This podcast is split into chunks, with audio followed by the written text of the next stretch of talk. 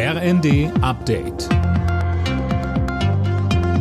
Stündlich neu. Auf den Punkt informiert. Ich bin Mia Hin. Guten Abend.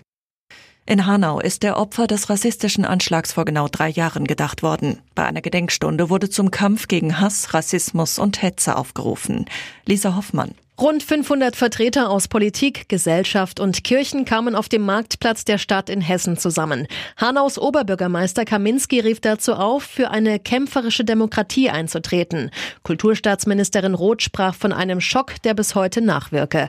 Ein 43-jähriger Deutscher hatte vor drei Jahren in einer Shisha-Bar neun Menschen mit Migrationshintergrund erschossen. Anschließend tötete er seine Mutter und sich selbst.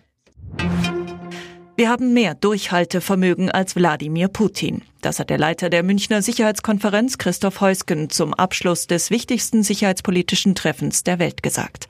Alena Tribold. In seiner Bilanz forderte Heusgen, die Verteidigungsausgaben in ganz Europa zu erhöhen. Einerseits, um die Ukraine zu unterstützen, andererseits, um die eigene Verteidigung auszubauen.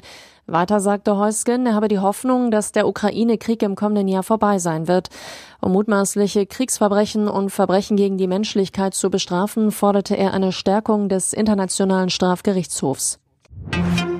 Frankreich liefert in den nächsten Tagen die ersten leichten Kampfpanzer an die Ukraine. Die Ausbildung an den Panzern vom Typ AMX-10 sei fast beendet. Die Lieferung startet dann Ende kommender Woche. Das kündigte Frankreichs Verteidigungsminister in einem Zeitungsinterview an. Keine Medaille für die deutschen Biathleten am letzten Tag der WM in Oberhof. Stattdessen zweimal Gold für Schweden. Beim Massenstart der Frauen gewann Hanna Öberg, bei den Männern Sebastian Samuelsson. Der Norweger Johannes Tingnes Bö holte Bronze und damit seine siebte Medaille im siebten Rennen. Rekord. Alle Nachrichten auf rnd.de